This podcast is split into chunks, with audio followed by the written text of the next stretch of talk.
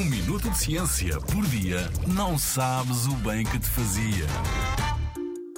As baleias sabem cantar? Sabemos que as baleias são excelentes nadadoras. Só isso explica as viagens de milhares de quilómetros que fazem no oceano entre os locais onde se alimentam e aqueles onde se reproduzem. Talvez não saibas é que elas também cantam maravilhosamente bem.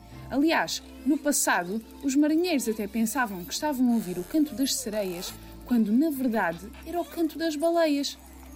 Existem cinco espécies de baleias que sabem cantar: as baleias comuns, as azuis, as de bossa, as anãs e as baleias da Groenlândia. À semelhança do que acontece com os seres humanos, as baleias têm cordas vocais. Quando uma baleia canta, o ar sai dos pulmões e passa por uma estrutura em forma de U muito apertada que faz o ar vibrar, transformando-se em som. Mas ao contrário do que acontece connosco, que deitamos o ar fora, nas baleias o ar é reciclado, entra no saco laríngeo e é depois devolvido aos pulmões. Isto significa que as baleias podem cantar durante horas seguidas sem lhes faltar o ar. Estas canções não são sons ou calhas. Os sons formam frases, que juntas formam grupos de frases e que são repetidas vezes sem conta.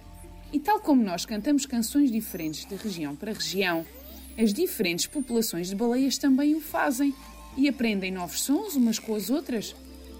Infelizmente, o oceano está a ficar cada vez mais barulhento devido aos milhares de navios que o cruzam, aos sonares militares, às construções debaixo de água, o que dificulta muito a comunicação entre as baleias.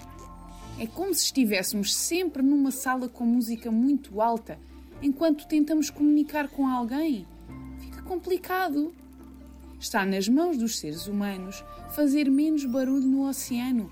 Só assim podemos garantir que as baleias não desistem de subir ao palco para cantar. Na Rádio ZigZag, há ciência viva, porque a ciência é para todos.